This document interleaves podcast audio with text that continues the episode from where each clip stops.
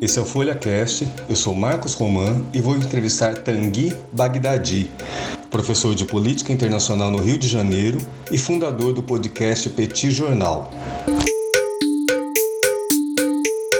Nós vamos conversar sobre um dos assuntos mais debatidos no momento: os conflitos vividos no Afeganistão depois que o Talibã retomou o comando do país na semana passada.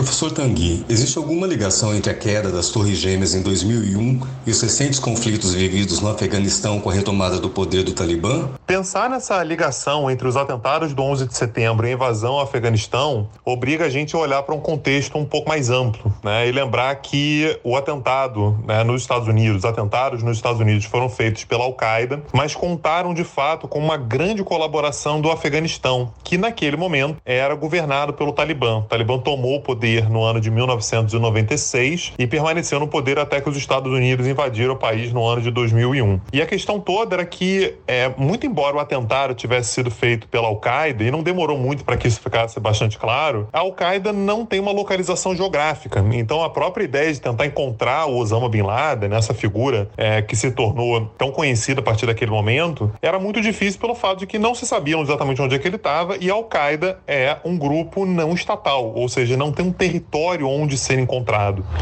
Ao passo que o Talibã, como grande aliado da Al-Qaeda, esse sim podia ser encontrado no Afeganistão. Então, é, a resposta mais imediata dos Estados Unidos foi invadir o Afeganistão para acabar com a possibilidade que a Al-Qaeda tinha de continuar fazendo treinamento militar, recrutamento e planejamento de novos atentados a partir do território afegão.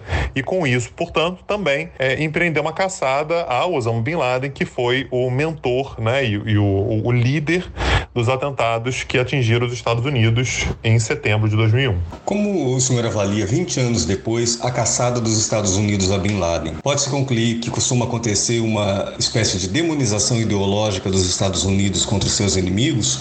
Eu acho difícil falar que há uma demonização ideológica do Bin Laden nesse sentido. Bin Laden não é caçado por uma questão ideológica, ele é caçado por uma questão criminosa. O Bin Laden, de fato, empreendeu, liderou um movimento terrorista que atingiu atingiu os Estados Unidos de maneira bastante dura. Aliás, o 11 de setembro não foi a única vez que isso aconteceu. A gente teve um atentado também contra o World Trade Center no ano de 1993, que não teve o resultado que a Al-Qaeda esperava, e vários outros atentados é, é, é, promovidos pela Al-Qaeda também em diversos outros lugares, embaixadas americanas, é, atentados contra civis no Iraque, contra a sede da ONU em Bagdá, que inclusive vitimou o Sérgio Vieira de Mello.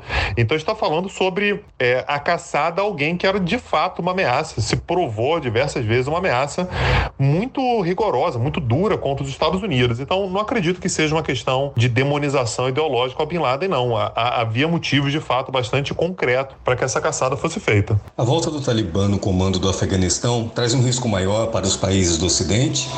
A gente ainda vai ter que analisar é, o que, que acontece daqui para frente com o Talibã mas inegavelmente a volta do Talibã ao Afeganistão é sim uma, uma ameaça ao Ocidente.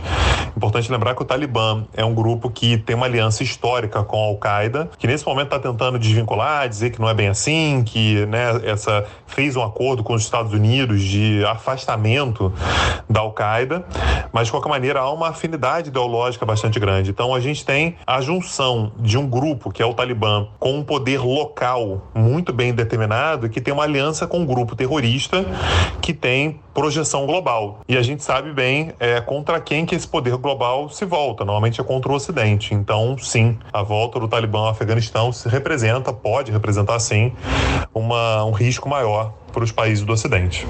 Como fica a situação das mulheres afegãs com a volta do Talibã ao poder? Dentre todos os prejudicados pela volta do Talibã ao poder, é difícil elencar alguém que sofra, que vá sofrer ou que esteja sofrendo mais do que as mulheres. Porque a interpretação que o Talibã faz é, do Corão é uma interpretação ao pé da letra, absolutamente ao pé da letra, e que, portanto, obriga, por exemplo, as mulheres a não mostrarem nenhuma parte do corpo. Então, a, a volta das burcas, por exemplo, já está sendo verificado no Afeganistão. As mulheres vão ter que parar de estudar, de trabalhar, não vão poder mais ter posses, não podem mais andar desacompanhadas. É basicamente o pior cenário possível para uma mulher, uma mulher no planeta Terra como um todo.